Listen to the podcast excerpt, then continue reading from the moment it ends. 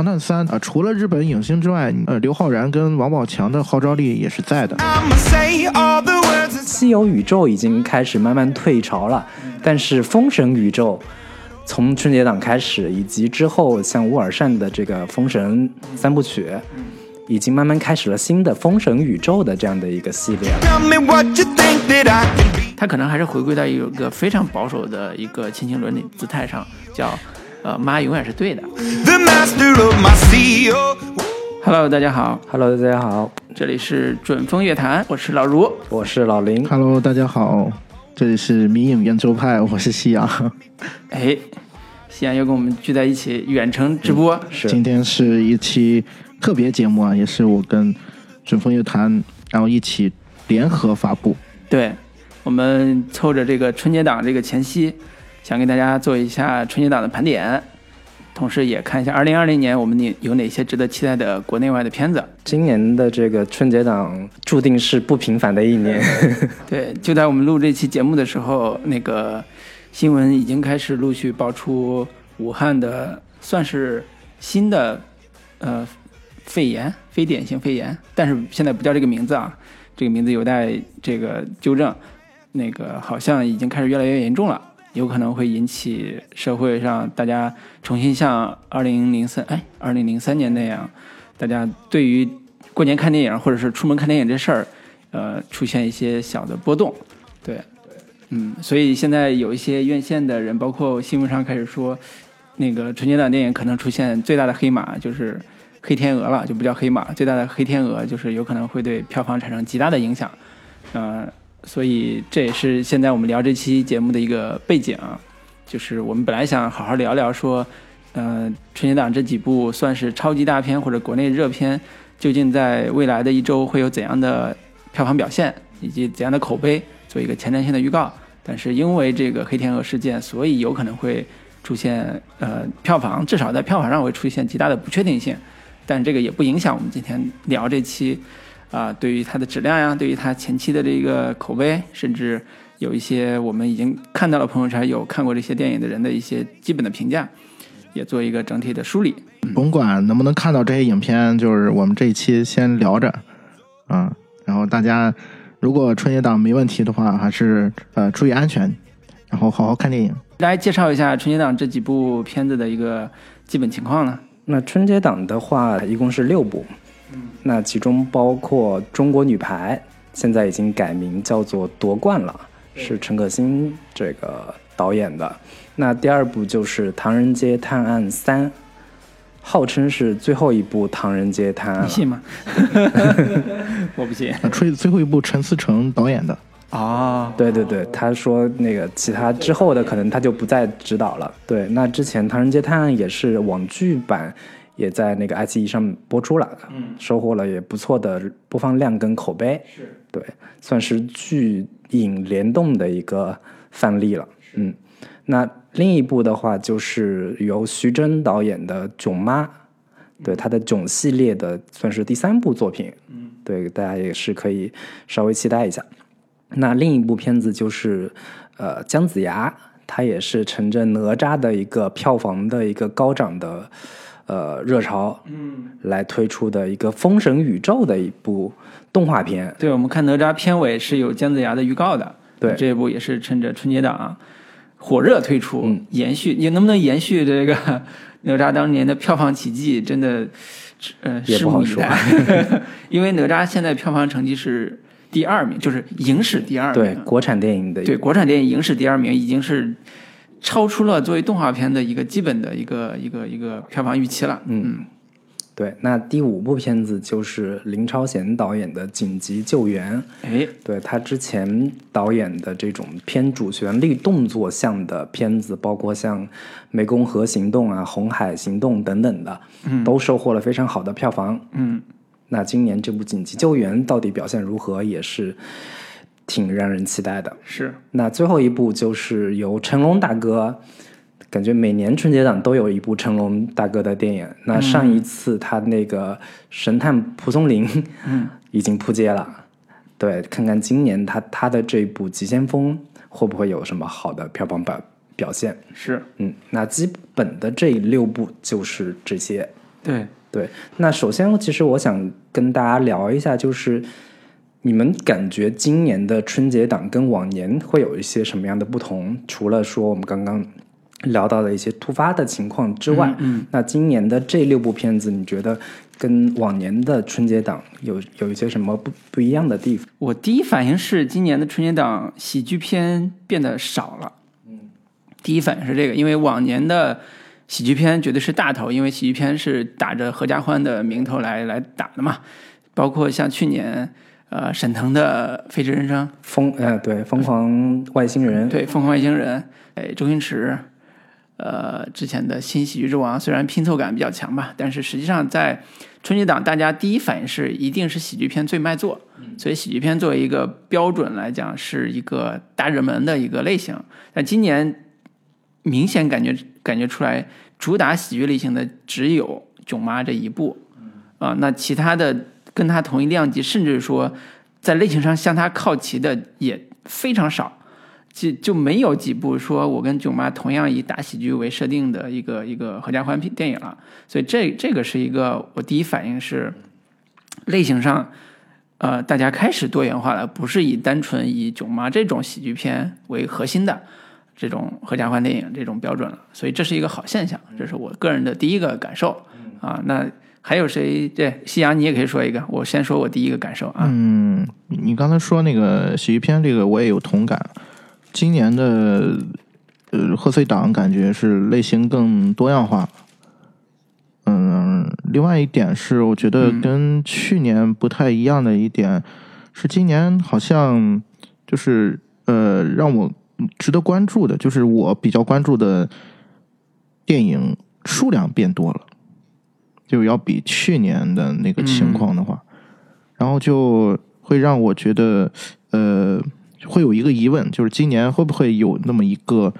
呃，像去年那样，嗯，就是《流浪地球》那那种片子会一枝独秀的那种感觉？今年会不会是，呃，这几部片子有点神仙打架的感觉？就是呃，大家都有所斩获啊？会会不会是那样一种情况？啊，《流浪地球》可能情况不太一样。我我当时印象里边，《流浪地球》并不是一个当时在卖相上最。容易出爆款的一个卖相，就是当时同同期的有《疯狂外星人》，也有《飞驰人生》，就是会觉得说它可能不是最出挑的那个，但是有可能票房还不错，但是不一定不是最最有可能大爆那个。但是后来它是黑马嘛，它后来大爆了。对，但今年明显感觉出来，像你接着你这个话题，今年感觉明显是会有一个大爆片。今年会有一个大爆片，具体是谁，咱等会儿可以商量啊。但是今年肯定有一个大爆片是能出来的。啊，大家可以预期的。然后这是一个在呃喜剧这个话题之外，我们可以预测的大爆片的这个逻辑啊。那第二个，我是想说，今年我自己感觉出来，呃，因为喜剧的元素的收缩，所以各家的类型主打越来越清晰了。比如像姜子牙，这个他不放到春节档，我觉得就没天理。他一定是想趁机捞到盆满钵满，捞到自己开心的要死的这种这种状态，然后。而且他当时上哪吒的时候，已经也把这个档期基本上都敲定了，所以这个延续性是呃非常强的。那这个姜子牙主打人群是可能还是儿童向，但是未必是儿童向，其实是就是国漫的二次元群体。对对对，国漫二次元偏青少年为主吧。是，然后这个群体有可能会辐射到年轻人，就像我们这一代年轻人，对吧？都都有可能辐射，所以它跟。同类的像《熊出熊出没》这个类型比，还是要更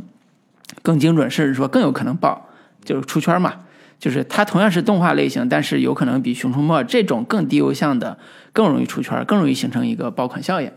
嗯，借着哪吒这个威力，嗯嗯，他的他的观众人群的受众应该是更广泛一些。对对。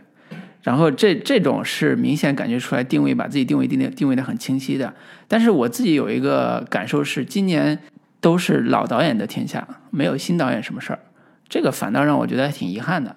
因为去年吧，怎么着有《流浪地球》，对吧？虽然也不算新导演，但是也算是一个新锐导演，对新锐导演。然后也有像韩寒这种拍了两部片子，嗯对第三部对第三部片片子这样一个年轻导演，我觉得这种气象是我个人非常喜欢的。那你要这么说的话，姜子牙的那个导演也算是新导演，是姜子牙算是很独特的，因为他是动画片嘛，算是新导演。对，那就是但是相比较而言，这其他这几部，不管是呃夺冠，就是《原命中国女排》这部，还是呃《急先锋》，呃还是《囧妈》这些《唐探》，你都感觉出来这这个。算是当下国国内国产电影的当打派的这种非常厉害的导演的作品了。嗯，这个其实我倒是觉得挺正常的，就是老卢说也是老卢说老导演的时候，我就想到说张艺谋呀、陈凯歌呀，他们算老导演，他们已经不适合春节档这个档期了。像陈凯，像那个陈可辛啊，像陈思诚，包括徐峥，都算是国内最当打之年的，或者说最炙手可热的中生代偏上的一批导演。那他们占据这个春节档，其实我倒是觉得还挺能理解的，因为从片方的角度来说，这些导演都是最具备票房号召力的，而且影片的品质也是最稳定的吧，算是。是。嗯，是，然后第三个我是有一种感受是，喜剧片按理说是合家欢特供，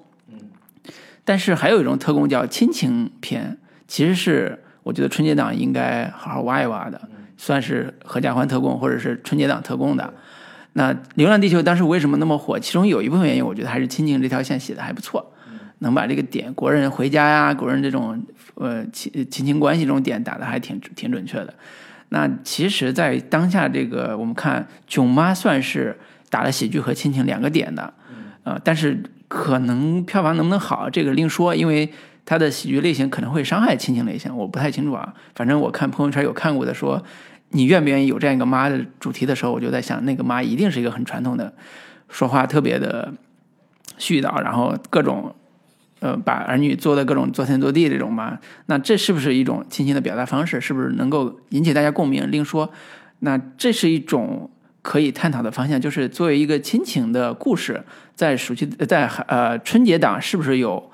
呃更好的表现，或者更适合呃放在春节档？呃，从我个人来讲是适合的，但是是不是囧妈这种表达方式，我觉得不一定，因为呃原来有一部。呃，在十二月底要上的，就是一一九年十二月底要上的，就是别告诉他，就我们之前也聊过那个片子，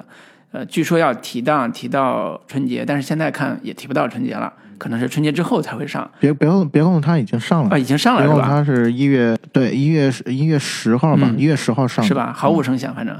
上了之后，对。然后我觉得，如果是纯本土的，别告诉他这种设定的故事，有可能会在春节档以小博大，或者是成为一个。呃，小爆款适合带父母一起看的一些亲情片儿，类似这种概念吧。我觉得这也许是一个可能性，但是现在呃，在商业大片的这种压榨之下，这个其实没有机会。所以这个现象是呃这样一个基础基础面的现象。对，这是我个人的感感受啊。那我是觉得说春节档的今年的春节档有一个有几个比较特别的现象吧，就是首先。古装玄幻类的大片，嗯，已经是慢慢的退出了春节档的舞台。嗯，其实从二零一三年，算是周星驰的《西游降魔篇》开启了中国春节档的一个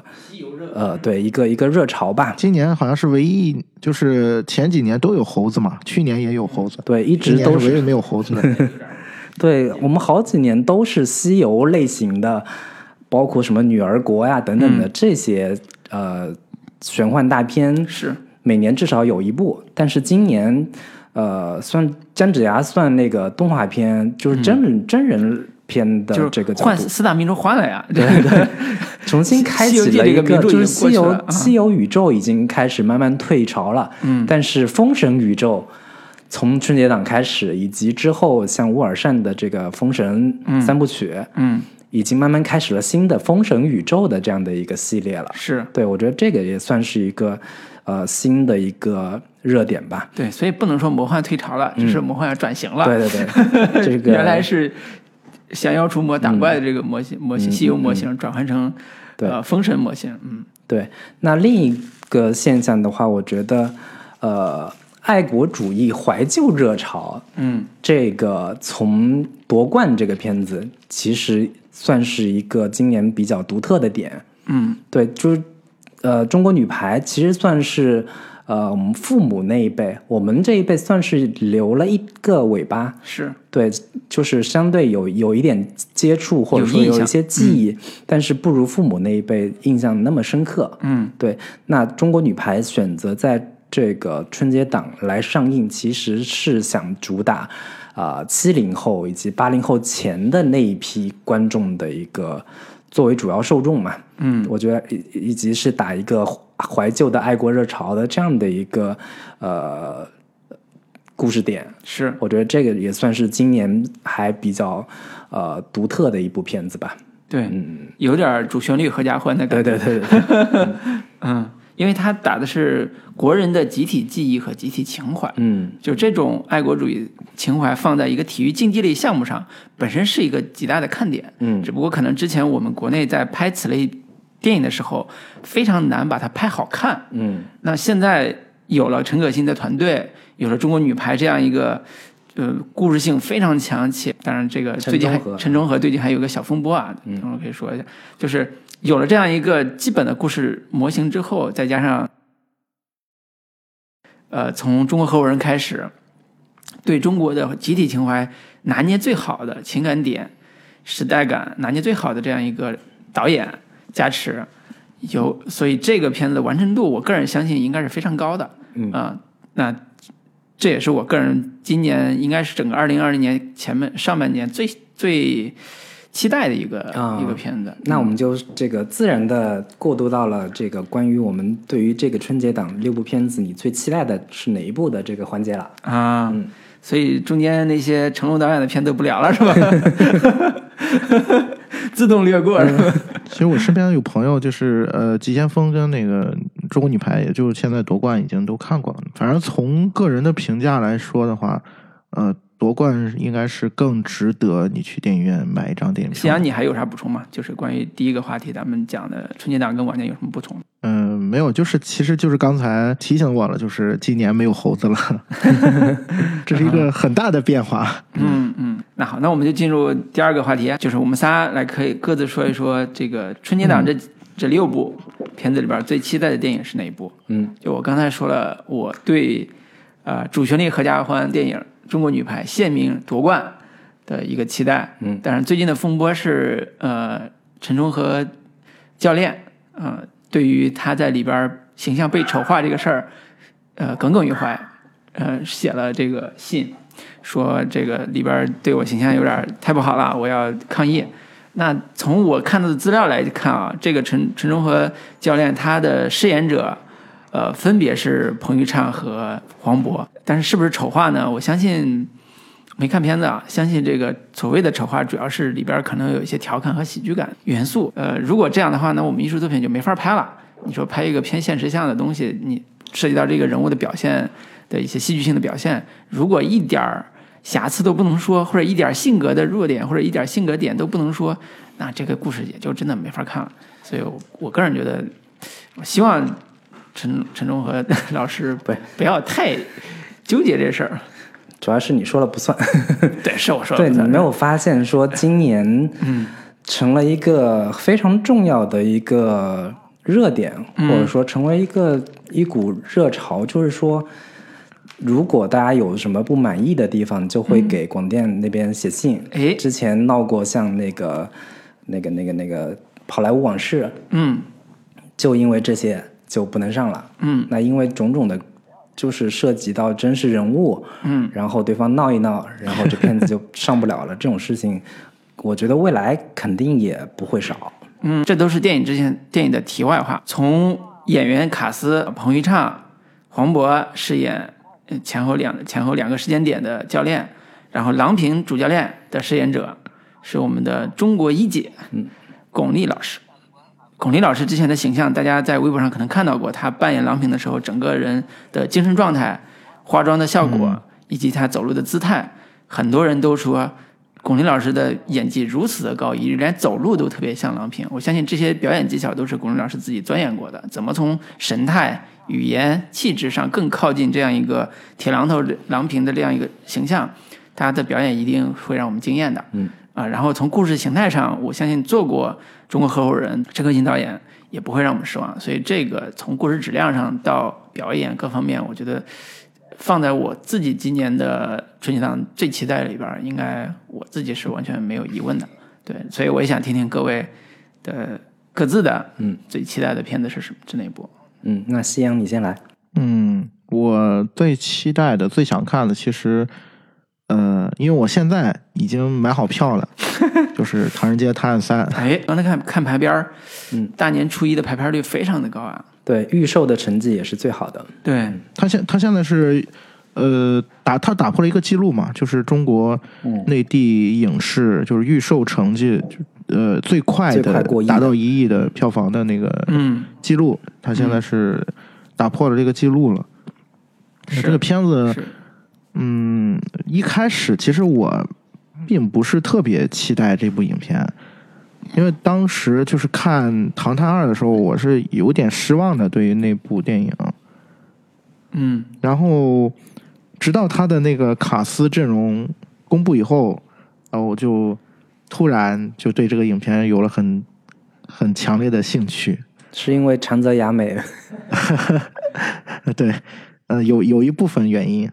然后，然后我也是因为平常也是一个日日影的爱好者嘛，所以它里面的一些就是这个片子其实是呃整个春节档来说，它是最国际化的一部电影了。它的从它的阵容上来说，对吧？里面有呃有内地的，也有也有也有港台的，还有日本的，还有泰国的啊。吉夫木聪，我个人也很喜欢。然后长泽雅美就不说了，染谷将太、铃木保奈美、前野忠信、三浦友和，看看这个日本电影自己的卡斯都不一定组织这么好。对，它基本上囊括了日本的老中青三代的这个卡斯阵容啊，就是基本上你从你年龄段，你就可以从我们父母那一代啊，也也也稍微再再晚一点，比如七七零后吧，从七零后开始到现在的这个小鲜肉这个状态，基本上他把耳熟能详的人，就是我们内地的观众，就是一一提名字，基基本上就能唤起回忆的日本演员，都给换到他这个片子里面去了。所以说，呃，他预售这么好的成绩也是有他的独到之处的。然后还就是，我觉得就这个片子啊，呃，大家如果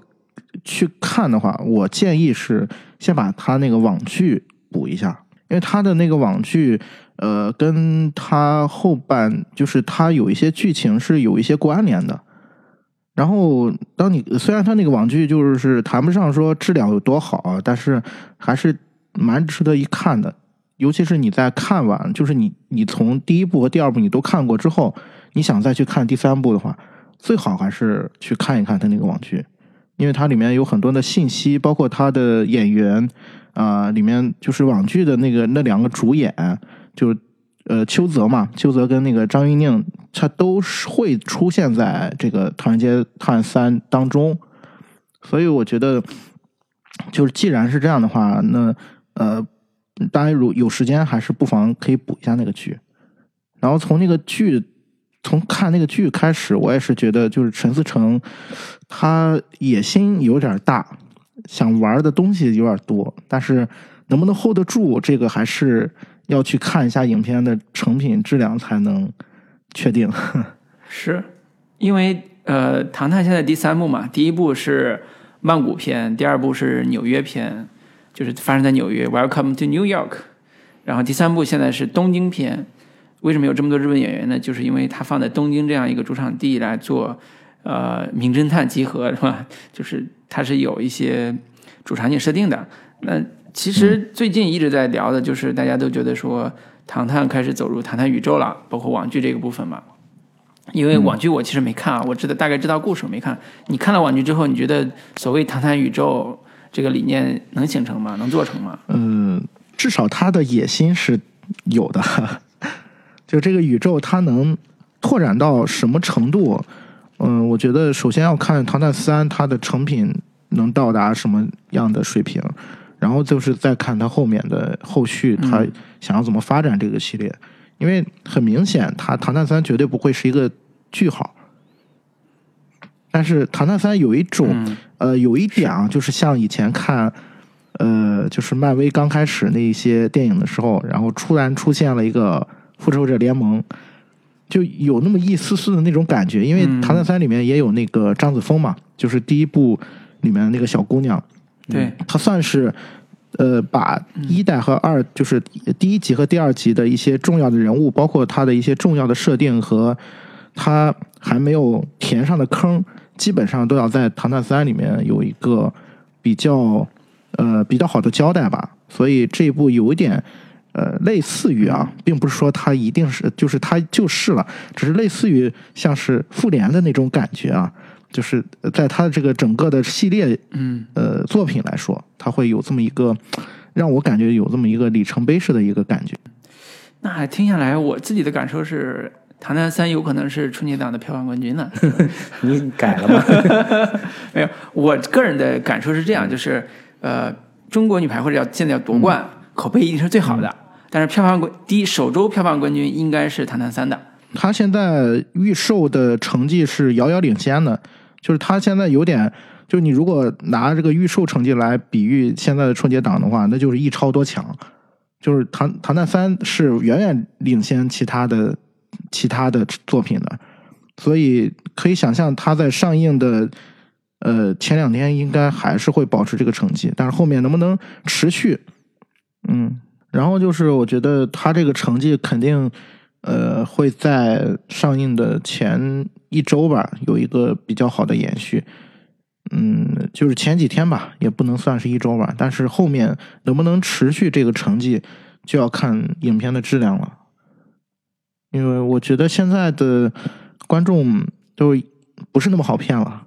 是吧？你的影片不好看，两天两天基本上就检测出来。因为我印象当中啊，去年的时候，《流浪地球》的是呃。就是预售的成绩好像也不是那么的好吧？那之所以后面能有这么强的一个后势，那肯定就是因为大家的口碑嘛，口碑效应造成的。所以最终能谁能拿到这个票房冠军，春节档的这个最能成为最后的赢家，那还得靠作品本身的这个质量说话。那老林呢？对，那我那我的预测票房最好的，或者说我最期待的，也是《唐人街探案三》。嗯，你先说你最期待的是？我最期待的其实也是《唐人街探案三》啊你为啥最期待这部？呃，因为它其实我觉得它相对质量应该是最稳定的。嗯就是陈可辛吧，虽然影片每一次的这个票房品质呃不以及影片品质都还不错，但是这一次他拍摄的是一部相对来说是一个运动题材的嗯电影。嗯那他此前其实是没怎么拍过运动题材这个类型的片子的，嗯然后我是会在想说，他在拍这种排球运动的场景的时候，嗯会不会就是有一些问题？啊因为我我其实挺期待说？对他，我我挺期待他可能可以拍成像我们之前聊过的《决战绝杀慕尼黑》这样的哦片子，就是比如说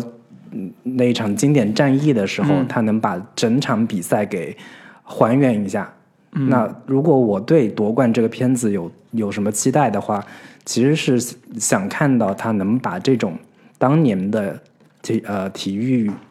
的高光时刻，嗯怎么能把它给还原好？这个可能是能够唤起大众的集体记忆的一个非常重要的一个呃标志。但是我不确定它这个片子能不能做好。那《唐人街探案》的话，它第一部已经是拿到了八点二三亿的票房，第二部虽然口碑有所下滑，但是在那个档期，呃，他拿到了三十三点九亿这样的一个高票房。嗯，我觉得以二是当时在哪个是哪个档期也是？春节档嘛。也是春节档。对，那如果他这个片子，嗯，对，那如果他第三部能够延续以往的质量的话，再加上我们刚才聊聊到所谓的日本元素、日本明星，嗯，以及日本这个地方本身是一个非常适合做这种推推，理。本身它就是推理大国嘛，嗯。对，那放在这个这样的一个呃地方来进行拍摄，以及这几年国内的一个观众大量的去日本旅游的这样的一个热潮。嗯，在这种种的这些元素的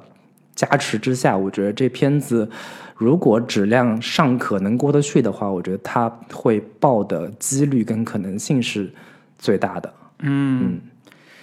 好像是质量跟这个卡斯都非常的强，而且类型也很突出嘛，因为对前两部也做了很好的基础了。对，但其实我想跟两位聊一下说所谓的这些日本明星，嗯，对于这个电影的票房的一个拉动跟提升，到底有多大的一个作用？嗯就是所谓的我们可能我们平常看日本电影啊，或者说看日剧比较多，可能会觉得长泽雅美啊，或者是什么三浦友和呀、嗯千叶中信这些人，对我们来说是耳熟能详的。嗯但是对于一般观众来说，这些日本明星到底有多大的一个呃熟悉度，或者说他们有多少的票房号召力，其实我还是有一些持保留意见的。啊，这个事儿我觉得我们可以多聊两句，因为呃，最近的《唐人街探案三》的宣传出现了出现了一组是呃叫什么三人搞怪组，三人搞怪组就是王宝强、刘昊然和齐木木聪聪，，嗯，然后在抖音呀、在社交媒体上啊，经常会出现他们的三人的片段。那这个出现片段的时候，我们发现负责搞怪的就王宝强和刘昊然，然后欺负木村主要负责装傻，对，然后以及跟嗯这个刘昊然搞 CP，对对，然后这个欺负木聪算是国内在日剧咖或者是日影咖里边知名度非常高的一个男演员了。嗯他也演过一些喜剧片，演过一些很好玩的角色，这是算是跟我们这一代人关系最近的。长泽雅美是另外一种啊，就是属于当老婆看的那种。然后这是两个我们这一代人的算是喜欢的女明星、男明男明星、女明星。然后染谷将太是稍微低一低一点的，嗯，九零后特别喜欢的，包括《妖猫传》也请了他嘛。对，然后你别忘了还有几个人，铃木保奈美嗯。是《东京爱情故事》的主演，嗯。是我们八零头和七零末的心中的女神，对，或者说聊到日剧的话，哎最在中国知名度最高的，知名度最高的、最经典的日剧，日本爱情爱情剧就是《东京爱情故事》，对，赤木嗯。林赤木林香。然后还有一个叫三浦友和的，这个可能我们熟，但是不如父母熟。嗯父母在看三浦友和的时候，永远会想起来那个他跟山口百惠的演的一系列的爱情爱情电影，包括什么伊豆的舞女啊，我我小时候也看过什么伊豆舞女啊、春金超啊什么的，后来还有什么雪姨什么，反正三浦友和对他们来讲，当年也是属于偶像级企业男朋友这种这种级别的。然后浅野忠信也不说了，浅野忠信是相对冷门一点，但是从实力到出镜率也非常高。你可能有的人叫不出他名字，但是一看就是熟脸。所以我觉得在国内这帮电影迷和烟熏观众角度来讲，大部分的呃电影观众还是能能认出来，而且是有一定知名度的。且他不一定有那么强的票房票房号召力，但是他一定会给你带来一个非常熟悉的体验。嗯，我我觉得更多的是一种加成吧。就这部片子《唐探三》，它在各个方面它有很多的加成，然后然后致使就是综合起来，让它现在预售有这么好的成绩。啊、除了日本影星之外，你包括呃刘昊然跟王宝强的号召力也是在的，对吧？那当然，这这他俩是主咖呀，嗯 就是有有了他俩后边的人才算配配配菜好配菜。如果对没他俩，那这片可能就没法看了。对，然后包括就是《唐探》这个系列，应该它是有一有一些比较忠实的观众的，就是从一从第一集到第二集，大家是一路看过来的啊，这有一点像是我为什么老是拿那个复联就是漫威做做类比，它是有一有一点点像，就是它那种往宇宙化那种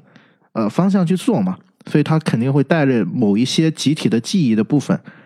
然后我觉得还有另外一种加成，就是它的网剧。呃，刚才在说说你看《唐探三》之前最好补一下这个网剧，但我后来又想了想，呃，现在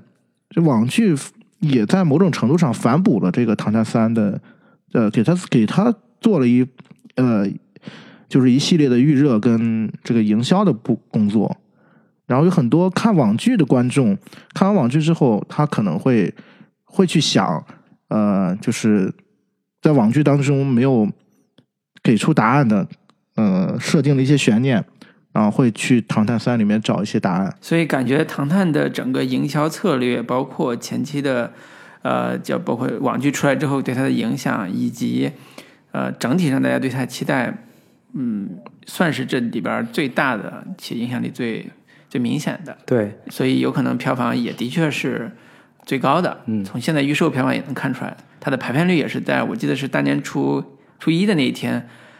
三十五万场，它能排到百分之三四十，嗯，呃，远远超出剩下的百分之十几的那个票房的排片率。对，所以陈思诚非常嚣张的在一次活动当中，嗯，说希望大家多去支持夺冠跟囧妈。对，因为我的片子将会非常猛，就是就是那个意思。这怎么感觉这个导演人设很容易这个 引起大家反反感的？嗯，但是我想说啊，这个《唐探二》当年可是就是输给了林超贤的《红海行动》。但是红海，你发现没？他是在一周之后，在口口碑爆了之后，迅速的开始对有长尾，所以这就比较好。对，所以这就是我说的，就是呃，前面高兴的别太早，后面咱还得看看影片质量到底硬不硬。哎，有道理，有道理。当年也是抱着很大的期待我去看的《唐探二》，我也出来骂街，抄的什么玩意儿？对，对。那接下来其实我们也还可以说一下，就是你觉得这春节档六部片子里面，嗯，票房最好的会是哪一部，以及口碑最好的会是哪一部？其实我们刚刚也已经基本聊到了。对我首先说一下，我觉得票房最好的可能是就是《唐探三》了。嗯，那口碑最好的话，其实不是很好预测，但我觉得可能也是夺冠这个片子可能口碑会是最好的。对我估计很多人跟我有相似的一个看法吧。嗯那老卢呢？难道姜子牙口碑不好吗？我觉得，对我跟你刚才我们聊完之后，跟你的现在的判断是一样的。嗯呃，唐探票房好，那个夺冠口碑好，但是我也在想说，呃，有可能姜子牙会带来新的惊喜啊、不好说，有可能会带来新的惊喜。那呃，就像你你讲的，女排这个题材本来是一个非常难拍的题材，大家都知道，一旦就是这这么多年来，我们都在做这个行业的时候，经常会听我们国内什么时候出一部体育励志片出来，什么时候能拍一个体育励志剧出来。但凡提到这个话题的时候，我们都总会想说，那我们国内之前有没有特别好的故事？不外乎两个题材，两个方向，一个是乒乓球，一个是女排，这俩是扬我国威且很容易写出好故事的一个一个一个领域。但是即即便如此，我们还是没有做出来，那一定是有门槛的。这个门槛在哪儿？也许我们看这个片子就知道门槛是在哪儿，而且怎么能跨过来。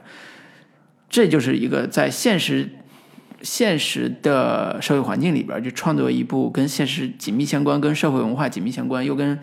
呃我们现在的所谓的当年的举国体制紧密相关的一个背景。在这个背景下，如背景之下，如何能写出人物的质感、人物的情怀，以及能够打动现在的普通人？我觉得这难度实际是非常高的。这些都很容易出现一种叫扬我国威，但是人人在做牺牲，人的价值在做牺牲，这些都不是现在的主流价值观。那如果是这样的话，有可能会对中国女排或者叫夺冠这个片子带来一定的负面影响。所以这些都是一些潜在因素。那这种因素有可能会影响它的口碑，我我也是有这种担心的。对，从那个朋友圈看到的一些相关的呃中国女排的这个影评，或者是看到的一些简单评价，当然现在大家都学乖了嘛，就是上映之前尽量不说坏话。看了之后，其实呃也并没有几个人是那种特别呃就是叉着腰夸那种的，就是就是所谓叉着腰夸，就是老子说的不怕打脸，你们在这儿看看完之后，如果如果不好看，你把我脸打打肿我都没关系，但也很少有这种嗯，现在这么呃高调的夸某个片子的，对，对，所以这也都能看出来，其实嗯，在电影创作上的走钢丝，有可能是小心翼翼，有可能是保守的。呃，同样，我们我记得我之前在说到中国女排的期待的时候，同时举了另外一个陈可辛的片子叫《李娜》，也是体育励志片，也是讲个人成长奋斗的一个故事。那跟中国当下的社会环境结合度也非常高的。但是李娜就遭遇了很大的，可能是叫呃审查危机，或者叫删改危机，或者叫创作危机。那它本身就体现了一种当下主流价值观和官方价值观的一些冲突和摩擦。这种问题可能在中国女排上不会出现，那相应的就会出现说，它会不会拍成一个假大空的，会不会拍成一个只是以喊口号为主的，体现官方意志的这样一部爱国主义情怀的，叫主旋律合家欢？那这些都是有可能会出现的。嗯所以这些影响都会最后会回到我们这个片子本身的口碑和评价上，这些我觉得不能忽视。说实话，不能忽视，有可能会出现这种影响。对，那呃，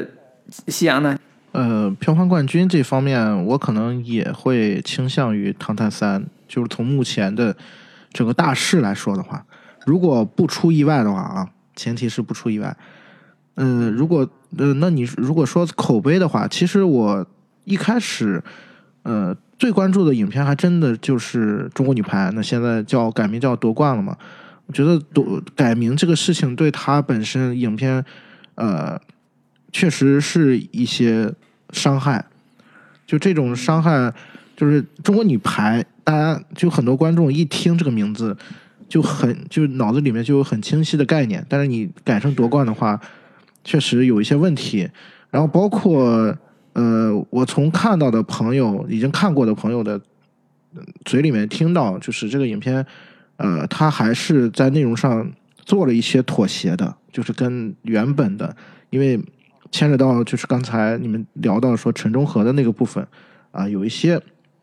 有那么几场戏吧，有一些妥协的部分，所以我觉得这些都可能对他的片子，呃，大家最终的一个观感上会有一些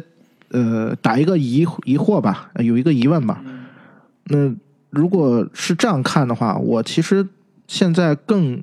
倾向于啊，我会更加的去关注另外一部电影，就是徐峥的那部新片，就《囧妈》这个电影。囧妈，嗯，对，因为《囧妈》，呃，徐峥应该是有四年、五年没有拍新片了吧？没有上，没有上新片了。就他上一部《港囧》应该是在二零一五年上映的，所以这部影片也等于是他韬光养晦之后的一部长片。那大家如果还记得的话，其实今年他还带来过一部同名的夺冠，对吧？在我和我的祖国里面，就那部短片对，啊、那部短片，我个人是我最喜欢的，就是《我和我的祖国》里面我最喜欢的一个故事。呃，所以我对徐峥，就是他蛰伏了这么多年之后，他的自己的一个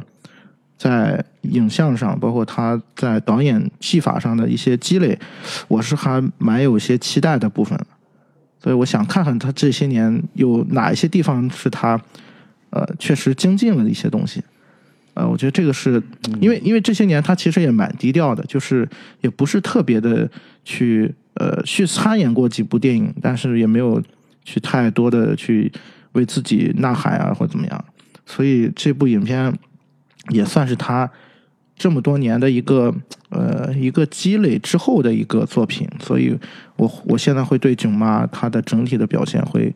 呃有一些期待。呃，另外一方面，我觉得你从她目前的这个现象来说啊，囧妈是第一个打破了春节档的这个潜规则啊，然后主动宣布提档一天啊。当然，这个事情它有呃是有一些争议的啊。但是我们回到这个事、行为本身，其实也能反映出一些徐峥，包括他整个团队对于影片质量的一些自信吧。这也是在他进行过一轮路演之后做出的决定。我们就是抛开我刚才说的这个决定背后他的引发的争议不谈的话，那从他团队本身，嗯，包括路演的状况，呃，也给了他一些信心吧。那这一部分信心也让我对这个影片它最终的一个呈现，呃，有了一丝丝，就增加了一丝丝期待吧。嗯，嗯，嗯，说的很有道理，感觉。对，顺着夕夕阳说的囧妈的这个片子，我也稍微聊两句，就是我对囧妈的期待度其实并没有那么高，嗯。嗯。对，首先囧系列吧，从它第二部《港囧》之后，票房遭遇以及口碑也遭遇滑铁卢这个情况，囧这个系列其实我并没有抱太大的期待。对，以及从它的预告片以及它种种的这些放出来的物料来看，我现在越来越对徐峥的片子其实期待度没有那么高，主要原因就在于说，我会觉得，呃，徐峥的片子会很难给我带来太大的惊喜。嗯就是他早年成功的那一套，就是学习好莱坞的那个剧作类型片的一个剧作方式，这样的一个套路，其实我现在越看会越觉得乏味，以及我看他预告片，我就基本能预测到他这个片子的基本走向，前期以大量的喜剧桥段、喜剧梗为主，然后之后慢慢的走向煽情啊，或者说以、以这种抱抱妈妈这样的一些主题作为击中大众泪点的这样的一个呃主要的一个方式。嗯，我我可能对他的片子就没有那么强烈的一个期待感。嗯，最终走向的这种温情主义的路线，我也会觉得不在我的他他的这些方式并不在我的射程范围之内。对我可能对《囧妈》这个片子相对会比较抱一个没有那么大期待的一个态度。我跟你担心有点像，就是我很难想象出他能够在这个故事内核下 体现出什么样的能量。他可能还是回归到一个非常保守的一个亲情伦理姿态上，叫呃妈永远是对的。嗯，对，就是他不管怎么作，不管怎么对你各种施加号令，他永远是对的。就是我很担心这种、嗯这种回到这种价值观上。，就跟我嗯之前看过那个《奇葩说》，其中有一期辩题上，父母观念过时，什么固执己见，哎，到底应不应该跟他 battle？嗯，就可能这个故事主题最终会落到这样的一些相对觉得我我觉得没有太大的一些惊喜感的话题上。嗯，对，所以很担心这个，但是有可能票房也不差。嗯，对，因为提档之后，呃，目前看到的那个呃排片率，它也算是比较高的，所以还还可以。但是实际上在前一周或者前三四天，呃，从票房上一定是《唐人街探案三》碾压的，嗯，这是目前应该从光预售来讲，已经已经看出端倪了。对，但是你看我们现在说票房预期和口碑，反复就那三部片子，对，那剩下那三部 好像我们就不用看了的样子。对呀、这怎么回事儿？成龙大哥，你们不喜欢吗？嗯，林超贤你们不期待吗？林超贤可是《红海行动》这一系列片子的票房大热门啊，是，大爆款啊，都是他做出来的。嗯，为什么我们三个男人竟然不喜欢林超贤？这个到底是哪里出了问题？其实倒没有不喜欢，只是我觉得从它的卖相上来讲，可能会比其他的几部稍微弱那么一点。就这个片子，我觉得，呃，你如果这么去类比的话，我觉得就是春节档最靠谱的两个人，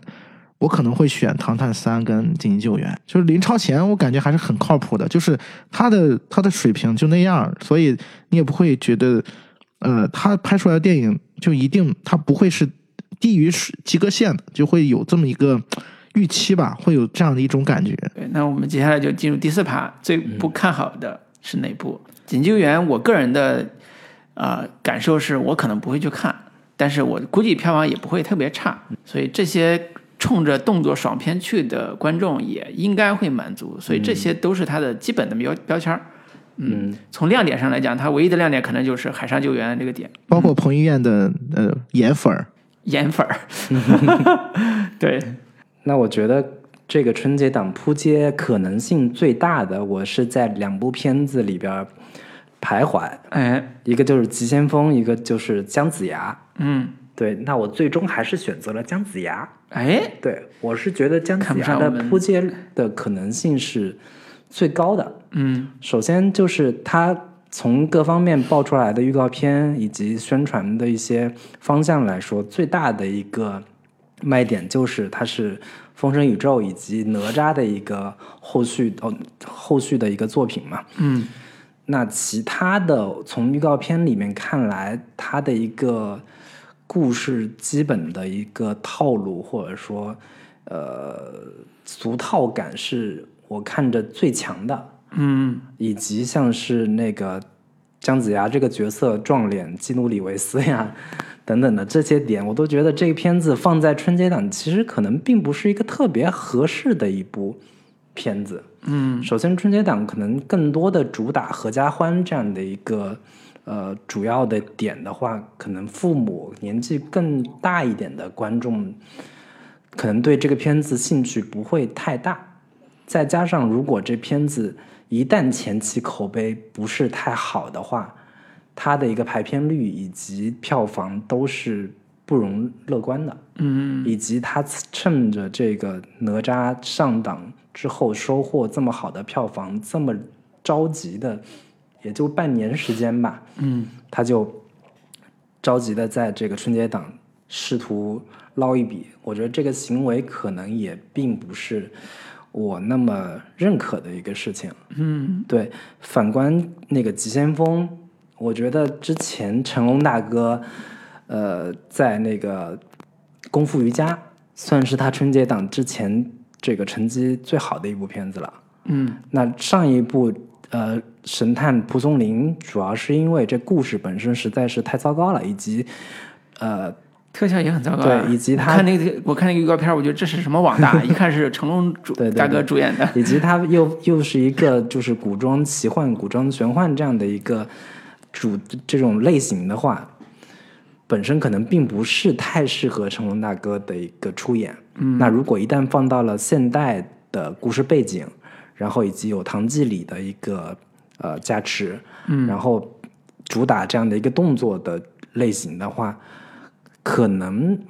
还会比姜子牙的这样的一个呃成功的可能性会更高一些。对我基本的看法是这样。嗯那你看那个呃姜子牙的宣发，虽然也是一个呃不算高成本的动画片吧，但是它的宣发的力度其实要超过急先锋的。你看急先锋其实没什么宣发，嗯没什么所谓的口碑营销这个事儿。我就我就后来发现说，现在香港导演都特别聪明，就是香港片大部分在国内宣发的时候都特别低调，要么比如说扫毒啊这种，其实都是上映上映可能前半周啊不是上映前半个月才开始啊主创出来路演一下呀，简单出来开个发布会啊什么的就完了，快速的进入的进入院线了，好就好，不好就不好。不花那些功夫，然后急先锋也是，急先锋现在为止我都没看到有什么特别好的宣传物料，嗯都是一个特别简单的。你像成龙大哥的戏，竟然没有什么宣传物料，就很奇怪。但是后来发现，他们的逻辑是，我在功夫瑜伽的时候，为什么那么票房那么好？是因为我不给大家期待，嗯，你就别想着它多好，你到电影院一看说，哎，还可以，还可以。对，然后再加上其他的同档期的片子，可能质量上没有那么过关。对对对，所以就瘸子里边挑将军，他算是能出来的。后来可能谭经理导演也觉得说，原来这也是一种很好的挣票房的办法。那我我前期也别做那么多宣传了，就是大家悄悄的去看看完之后，也许比你想象中好，那可能。呃口碑上来之后，还能对票房上还有更好的结果，这这是他们打的算盘啊。是，但是从类型上来看，急先锋跟他早年拍的什么 A A 计划呀、什么之类的非常像，嗯，都是在国外，对，然后有一个动作戏的一个基本基本故事内核，比如说这是一个安保团队要救人质，嗯。然后里边杨洋演的是安保的那个那个急先锋的这个叫什么安保集团，然后要救一个人质，然后成龙在里边也是一起来做这个事儿，然后特别想看一种视觉奇观，叫中国人在国外开始执行任务，然后有一种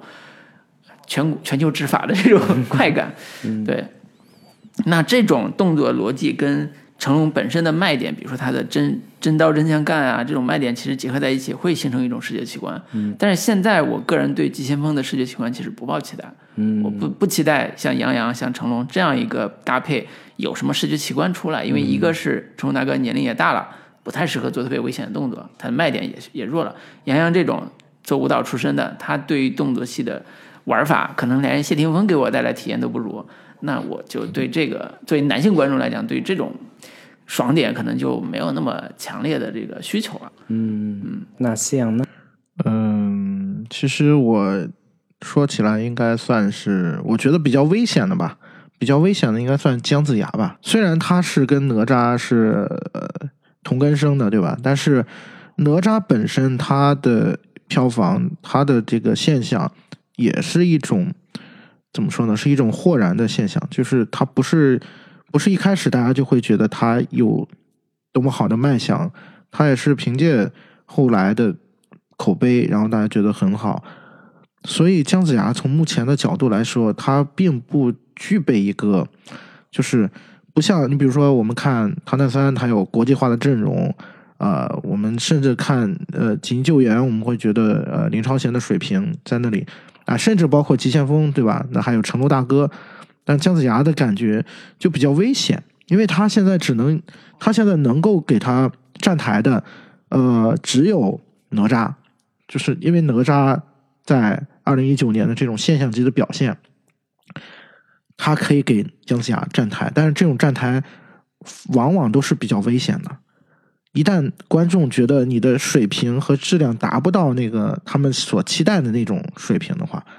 那可能就是一轮就有可能非常惨淡的大扑街，就是票房可能五五五千万都到了就完了。对对对对，再加上我是觉得哪吒是当时就是哪吒本身这个角色跟形象相对还是。就是大众认知度会更高一些，嗯，以及他做了更低龄化的一个青少年营销项的一个设定，会让年轻观众会更喜欢这样的一个片子。那姜子牙这本身是一个偏中年人的这样的一个形象，嗯，对，然后以这个中年人为为主角的故事的话，你如果没有像哪吒那种。那个跟敖丙有一些 CP 感呀，这样的一些营销点的话，我觉得这个片子爆的几率跟可能性其实还是挺低的。嗯，有道理。嗯，那我们就拭目以待。再加上还有《熊出没》蚕食，对他，我现在也是觉得说姜子牙跟《熊出没》两人现在目前会形成一个抢票房的情况，就他俩在一定程度上早期的受众群是相对比较一致的。早期的啊，就是。当父母要带一个孩子去看动画片的时候，哎，这两部二选一，嗯，那是孩子会更喜欢看《熊出没》呢，还是我要培养一下看一下对这个中国神话故事？那很明显，《熊出没》的这竞争力要更大一些。哎呀，看来这个姜子牙岌岌可危。我们看看票房到底花落谁家，谁是票房冠军，谁是口碑最好？对，以及到底我们谁说的更接近？这个之后票房的表现。是是是是，也许我们的听众也会有自己的看法，对，可以欢迎留言，对，看看谁的脸被打的最准，对，对，那我们要不国内的这个盘点部分就先说到这儿，然后我们可以聊聊那个二零二零年整个国际电影市场上，或者说比较期待的，对，比较期待的国内的，之前传说传说要上，但是一直撤档，一直换。到二零二零年有可能会上的一些大家很期待的片子，嗯，简单做一些盘点，或者是简单做一些梳理吧。我先说国内的吧，国内的其实我一直在等说，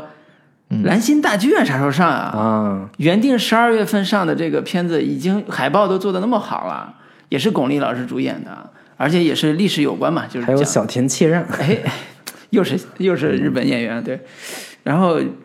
留了一句话叫初心不改，相遇可期就。就完了，就就就看不着了。因为我对娄烨导演一直是期待度非常高的，尤其是他讲历史的时候，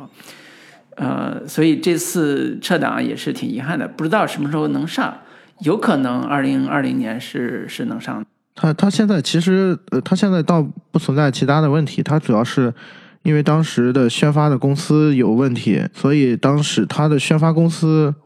对他宣发公司，呃，我记得是整个宣发公司都跑路了，然后不知道好像是后面是有那个资金链的问题，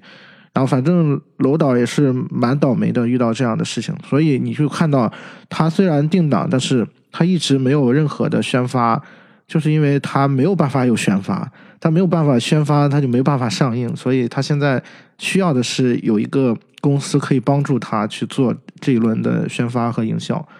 这样的话，这个影片就会就上是没有问题的，因为这个影片早就过审了。对，因为《兰心大剧院》之前在威尼斯电影节是上过的，嗯，然后从前哨站的一些口碑评价来说，其实并不是那么好，嗯，对，所以可能对于这个片子的信心也没有那么的高。我觉得可能很多的一些这个宣宣发公司对这这个片子的本身又涉及到一些抗战的一些背景、敏感话题嗯对敏感话题之类的，会这对这个片子上映之后的票房表现会有一些保留吧，哎对吧？嗯毕竟它不太像这个《风雨云》这个片子。就是也本身也有非常强大的演员的一个号召力，同时有是一个现实题材，嗯，哪说哪了，反正第一个《兰心大剧院》嗯是我挺期待，我想看这个最终呈现的。对对，这是一个。还有呢？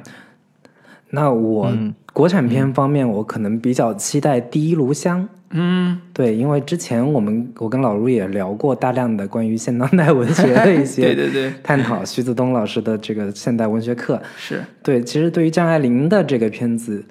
呃，改编的话，其实我期待度还挺高的，因为已经很久，对，已经很久没有张爱玲的片子改编成除了影视色戒剧了。之后对，嗯色戒之后，更早之前还有什么电视剧陈数演的那个什么《倾城之恋》呀，是是是，对，但是张爱玲的片子确实已经很久没有被改编了。嗯。那许鞍华这样的一个导演，也是算是华语导演当中我最适合导最啊，也是我最喜欢的一个导演之一吧。是对，那我还挺期待这个片子出来的一个呃卖相以及口碑到底是怎么样的。因为前期它也是面临着各种的争议跟群嘲，尤其是集中在马思纯 这个人物身上。是，对，让我对于马思纯演的这个主角嗯有了更多的一个好奇。嗯，对他到底会把他演绎成一个什么样的一个葛维龙？嗯，对，对我其实还挺期待这个片子。安。华导演，我印象如果没记错的话，他拍过张爱玲的那部《倾城之恋》。我我如果没记错的话，应该是他导，黎明跟那个谁演的那啊，那个是那个半生缘啊，对，半生缘，对，黎明跟吴倩莲。小期待一下，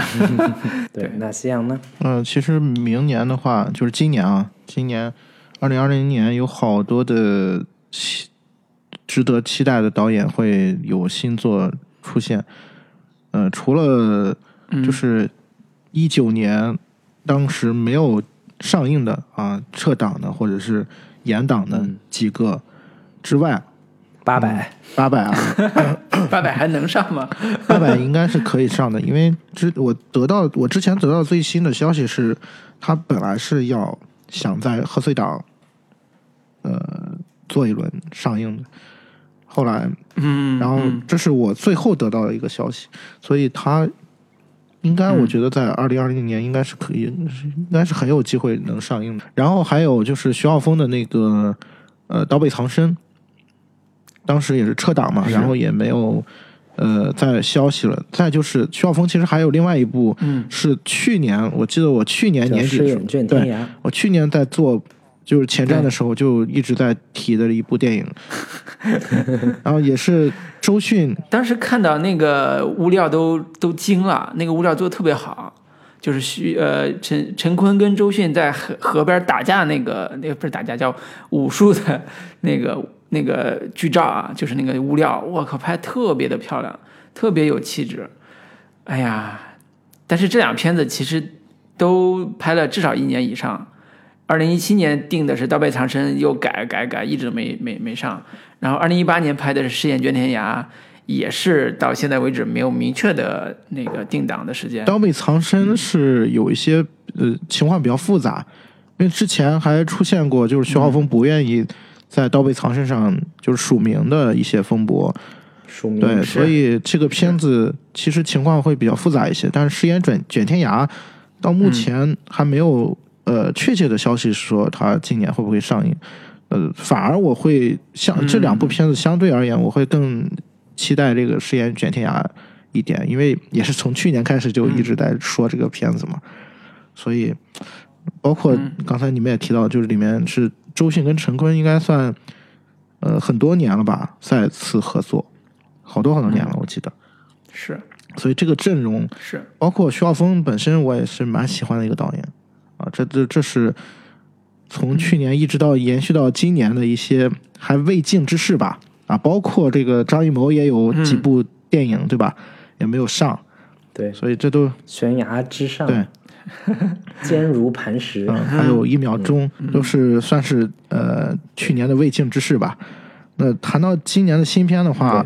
呃，当然也有很多，就是我就一一不说了。就是我我说一个我自己最最想看到的，就是陈呃那个那个陈冲的一部电影叫《英格力士》。这个片子也拍了好长时间了，对，拍了好长时间了。就是去年，去年我记得夏天的时候就已经爆出，就是因为这个是根据小说改编的嘛。然后这个小说，对，呃，是我对我来说还就对我的影响还蛮大的，因为我我现在还能都能想起来我当时看这个小说的一些情景，就应该算是在我年少的时候给了我某些启蒙的一部小说。真的，对，所以嗯，你是当年喜欢喜欢看王朔，所以才看的他小说，还是什么原因？因为这个作者是跟那个冯小刚一直来做项目嘛，他们做了好多剧本啊什么的。王刚，王刚，嗯，对，然后做策划、剧本策划，就跟我们其实有点像。对，倒也不是，应该我算是那那个时代那个时期集中在看国内的一些，就是我比较喜欢看小说嘛，所以那个。大概是上初中吧左右，然后集中看了很多这种电影，就是这种书，算是打开了另外一个世界的那种感觉。所以就当时陈冲要拍这个小说，我就一直哎我还挺关注的。但是现在也是没有确切的消息说他会不会在明年上映。但这个片子应该是已经完成了，应该早完成了。我自己的感受是可能没过审，我自己的感觉啊不一定是准确的。对他的就是他那个片子《英格力士》这个片子还是相对来说题材稍微有一些敏感吧，然后包括它发生的背景，包括那个年代，包括它涉及到一些少数民族，呃，算是有一些困难吧。但是我反倒觉得，就这个片子如果能上的话，嗯，我可能会肯定会去会去支持的。然后这我也会一直关注这个电影。到底能什么时候能够能能够给一个确切的消息？预计，对你预计五年就能上吗？明年盘点的时候我们再 对。那国内的可能还有一大批的，呃，二零二零年会上的一大批，包括陆川啊，包括陆阳啊。包括曹保平啊，其实有一大批。贾樟柯，对贾樟柯一个纪录片，一个纪录片，一直游到海水变蓝，是是是，以及陈耳导演贾樟柯主演的浪漫，也是贾樟柯主演主演的。对，我看了那个一个一个片段，我觉得我应该不会点。对，还有这个田壮壮老师导演的《鸟鸣莺》，是是是，是这个树王改编的。嗯。其实这片子我也是挺期待的，是田中老师比较有特色的这几部啊。对，田壮壮老师已经好久没有当导演了。嗯，对，上一次可能还是我印象中像是什么《狼灾记》还是什么。嗯，对，就是他这两年也是演了很多的。片子嘛，哎，转型当导演了，拿了金马奖什么之类的。后来的我们呀，相爱相亲等等的，是。感觉也是积淀了不少演员方面的经验，然后重新这个第第五代导演这个再出发，我觉得又改编的是当年阿成老师的这个经典作品，是是是，对大家其实期待度还挺高的，对，感觉是一部情怀之作。就还有几部是一定会上的，就是现在已经确定一定会公映的。也可以去期待的，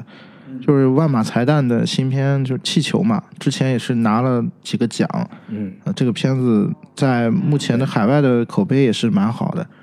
所以这个是非常值得去期待的。然后还有梅峰的一部新片也会在，应该也会在二零二零年上，叫《恋曲一八一九八零》，他找了李现跟那个春夏来主演他的电影嘛。所以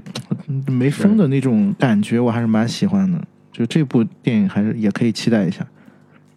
然后还有一部我个人也是非常喜欢的一个导演，就是张明导演，他会有一部新片叫《热汤》。然后据说这这个新片是一个软科幻题材，我不知道会拍成什么样子。张明哪个张明？就是电影学院那个，就那个。这个巫山云，巫山云那个导演，那那就算了吧。我知道，就是我说的那个电影学院那个导演啊，那个教授啊，啊，那我就不期待了啊。对，但他其实之前的那个冥王星时刻，嗯，冥王星什么来着？冥王星时刻，嗯我个人其实还挺喜欢我很我也我也很喜欢那个电影。对他还是有一些期待的。要是提一下的，就是那个《封神》嘛，《封神》三部曲的第一部会在啊明年上。对，嗯，但是明年的呃也是春节档吧，好像十二月。哎，好像没有定吧，嗯我忘记了。但是他给了很多的物料，现在反正嗯质感还是蛮强的。对。啊，质感是挺强，也引起了大家的吐槽。对对对对对，感觉像是对标着《指环王》去了，但是好像哪里不对。嗯，感觉服化道呈现出一种不知道哪里来的奇怪的感觉的状态。对，所以这这也是一个呃国，呃它也是封神体系下的一个作品嘛。嗯我们刚才说姜子牙封神体系，那真正的封神体系的大片儿其实就是《封神三部曲》嗯啊、从特效到整个的工业化流程。到最后的视觉呈现，有可能是刷新我们国产电影的一个标杆的一部作品啊，有可能。啊，具体能不能，就真的是只能拭目以待了，到电影院去看了。嗯，海外片部分大家比较期待的有哪些片子呢？嗯，二零二零年也是这个国外电影的一个大年啊，大爆发。大爆发。嗯，对，二零二零年的超级英雄片我是排除，全部排除，不管超级英雄几什么嗯黑寡妇所有的我都不看啊。所有首先声明，所有的我都不看。嗯，那首先我看的一个一个是导演是，呃，最近应该是准确的是二零一九年。我自己特别喜欢的，重新看了他之前的片子之后，特别喜欢的一个导演就是丹尼斯·维伦纽瓦。啊，他要拍的一个新片《沙丘》丘，嗯。因为他拍的这个《沙丘》也是当年的经典科幻小说，嗯。啊，一九八四年出过一个版本，那但是那个版本。口碑特别差，大卫林奇，对，大卫林奇拍的啊，口碑特别差，但是呃，在二零二零年可能会上映的。这部《沙丘》是呃丹尼兹·维伦纽瓦导的，他这个导演我可以提几个片子，大家可能有印象，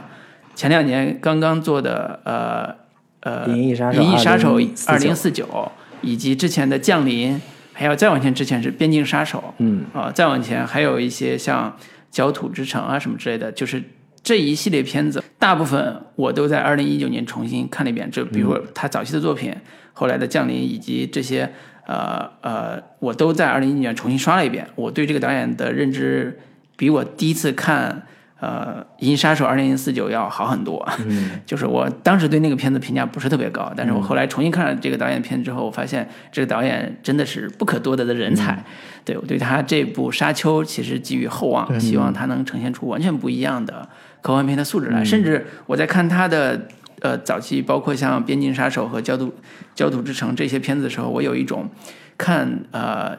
库布里克的感觉，嗯因为我今年重新捋了两个导演的系列片子，我重新看了一遍，一个是库布里克，一个就是他的。我在看这这两个人作品的时候，我会发现他们两个在某些电影语言上是非常像的。就是所谓非常像，并不是说他俩的风格特别像，而是说他们俩都是在电影类型的基础上拿捏分寸，拿捏特别好的。而且每部片子的类型可能都不太一样，都想在大类型上有所有所突破的这样一个导演，在视听语言上有极其的娴熟，在整个情感主题上又极其的深入和黑暗。比如说，维伦纽瓦比较喜欢打的情感主题是死亡和悲剧，就特别的悲剧性的一个一个一个主题。比如说，《边境杀手》就是一个一个复杂的一个杀手，他其实是一个原来的那个国情局的特工。他要完成一个肮脏的交易，他要去杀一个人，类似这种。然后他是一个悲剧性的人物，这种悲剧性人物其实在呃《焦土之城》也好，在后边的甚至包括《银银杀手》也好，都是有特别充分的视听化的展示和故事内核的展展示。这是一种他的独特的风格。然后在库布里克那边也是，他是一个黑暗系的，特别黑暗的一个对人类有悲观绝望情绪的一个导演，他有非常好的视听语言去戏谑的方式，或者是某一种更强烈的，像《发条城》这样一种未来感的极强的这种方式去展示他所谓对人类悲剧的一面，展示的也特别好。所以这俩导演在一定程度上，我竟然找到了一种共鸣感。呃，所以呃，回过头来再看，说如果维伦纽瓦未来的预期的话，或者未来的发展的话，他的地位和成就可能会比现在要更更高一点。呃，这是一个我个人私心啊，就是在看他作品的时候，所以最期待的就是他二零二零年可能会上映的这部沙丘，嗯，经典科幻小说改编作品《沙丘》。对我先说，那两位，那我稍微期待一些的话，或者说二零二零年有可能大爆的片子，应该是诺兰的新片，叫《信条》。嗯，刺客信条吗？从不是刺客信条，对，从他一些放出来的零星半点的一些信息来说，他算是回归到了他之前大家对于诺兰的期待的这样的一条路线上来。嗯，因为他上一部片子《敦刻尔克》，嗯，其实是有点偏离大众对他的期待的，拍了一部相对比较正统的，而且在时间线呐、在一些比较这种炫技的叙讲讲故事的叙事方式上，可能相对会更保守一些。但大大家对于这个诺兰的期待，更多的是你的脑洞到底有多大，嗯，你的这种呃花哨的叙事方式能让人有多大的一个惊喜，以及你能在多大程度上让人觉得哇，你这反转实在是太精彩了。哎，原来全球观众都是一个爱好，就喜欢反转。就是大众可能更期待它像《盗梦空间》这样的一个片子，或者说像《星际探索》这样的一些片子，会觉得我们的这个诺神该拍的片子。那《信条》这个片子烧脑，对，感觉像是又回到了他传统的这条烧脑加动作的这条路线上来。嗯，对，其实我还挺期待说，那个诺兰回归到这样的一一种类型片子的这个路线来之后，嗯，会有什么新的一个表现？哎，对对而且诺兰也是极重视觉，呃，视觉呈现的一个导演，他的视觉化一定会做出一个非常有特点，而且非常有有有感染力的一个效果出来。嗯而且现在这个还坚持用胶片拍的这个一线主流胶导导演、对，已经非常少了。是那这个这部《信条》也会是以七十毫米胶片跟 IMAX 胶片的格式来拍摄。是，对，我觉得还挺期待这个片子的。嗯嗯嗯那西洋呢？首先要说，你们刚才说的诺兰跟呃这个维伦纽瓦，也是我个人在二零二零年最期待的两位导演的新作，因为我是一个脑残诺吹、脑残维吹。真的吗？我看来我看维伦纽瓦看的晚啊，就是我是真是到一九年补了诺呃补了维伦纽瓦的片子，但是也没有完全看完，早期的第一部、第二部没有看，从其实是从那个《焦土之城》开始看的，嗯对，嗯，然后后边的补了一下。对，那我也算是个围吹。啊，我当时看完那个《银翼杀杀手二零四九》的时候，我就非常喜欢这个片子。嗯。我也是觉得，就这种经典 IP 拍续集，银翼杀手二零四九》是一个非常优秀的一个范本，甚至我都觉得比就是当年的第一部，嗯我觉得都有嗯不输吧。我至少我觉得，嗯会有这样的一个感受。嗯，嗯，是那像你的期待的二零二零年的片子是？然后其实明年还有很多就是值得一看的电影。现在就是，呃，就我我我提几个我个人就是一定会特别关注的吧。除了刚才的两部之外啊，呃，我觉得也是，呃，就是明年也可也也开始就是几个我们比较熟悉的导演，他们开始有新的作品出现的一个年份。啊，首先是呃韦斯安德森的新片，这个片子叫嗯《法兰西特派》。嗯，具体的这个影片的信息现在还不是特别多，但是他的阵容可是相当相当的能打。非常非常可怕。嗯，他现在已经形成这种风格了，拍部片子就把老戏骨们那个大腕们好点一起，老戏骨小新生代的这种流量，嗯对，是嗯。一网打尽的，甜茶罗南、，所以这个片子是，太可怕了。绯闻，本身韦斯安德森也是我个人很喜欢的一个导演嘛，所以他有新片子肯定会第一时间去看的。嗯，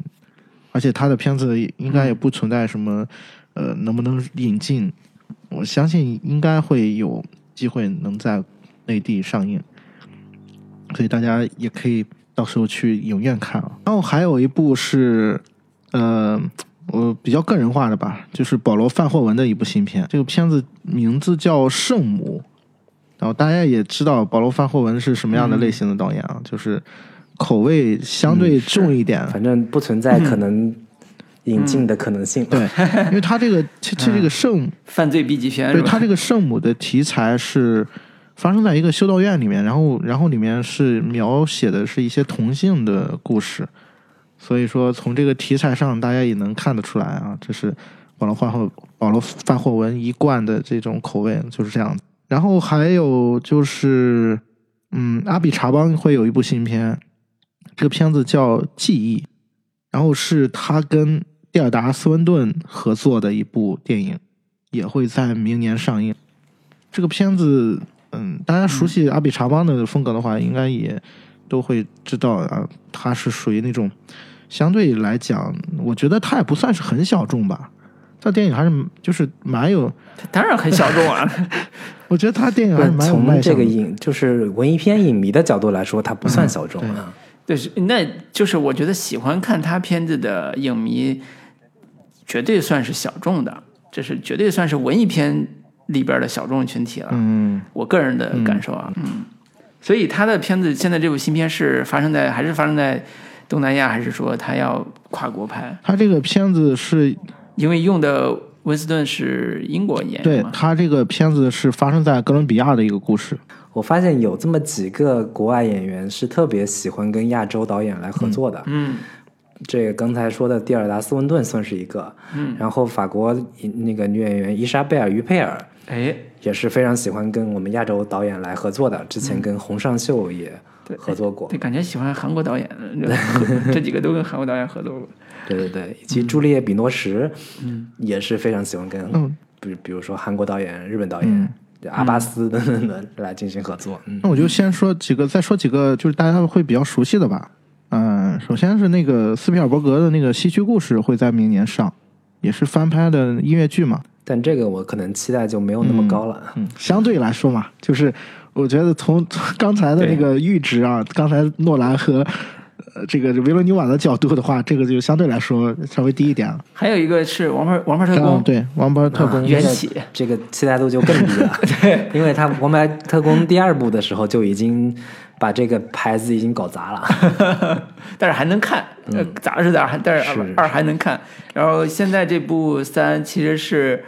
叫缘起，一听这名就知道说编不下去了，就能做前传，做前史。对，然后导演编剧还是原来的马修文，是是，只是说最后会做成一个什么样故事还不知道。他设定现在把它放在了算是一战期间吧，嗯，然后你想一战期间发生的故事，那可能更加复古，更加的有年代感，嗯，所以这个故事到底会呈现出什么样的状态？那喜欢看 Kingsman 的，那就拭目以待。对对对，那还有一部可能。大家也会有一些期待，就是迪士尼版的《花木兰》。对，这不算是国际大咖。我们之前有一菲，嗯，女神饰演，嗯，也是放出了预告片，也是引起了大家的一些讨论吧。啊，我们已经开始说到了这么低的阈值了吗？好 好好，接着接着，你接着来，你接着 来。没有，我我我我开玩笑的，就是刚才还还有几个导演，我觉得有必要。去提一下的，一个是那个德帕尔玛会有两部新片，他现在定的是二零二零年，但不知道会不会都在二零二零年上。这两部片子，一部叫《甜蜜的复仇》，一部叫《捕食者》。然后这个《甜蜜的复仇》就是呃，也是他一贯的风格，就是最最暗的那种犯罪题材。然后那个《捕食者》倒有点意思啊，那个《捕食者》是。以这个哈维·韦恩斯坦为主角的恐怖片，这个有时候也的确很难想象，很难很难想象会能拍成什么样。对对，然后还有这个大卫·芬奇的有一部新片会会在明年上，嗯，这个片子叫《曼克》，然后是大卫·芬奇第一次跟漫网飞合作的一部电影吧，嗯，呃，然后阵容也是蛮强大的。奥斯卡影帝加里奥德曼啊，这个片子应该是应该说说是一个传记片，但不知道会拍成什么样子。就是大卫芬奇最近好像总是在拍这种题材的电影。对，然后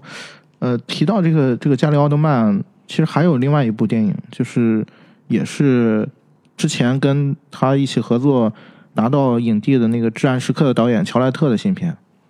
这片子叫《窗里的女人》，嗯，好像也是一部惊悚电影。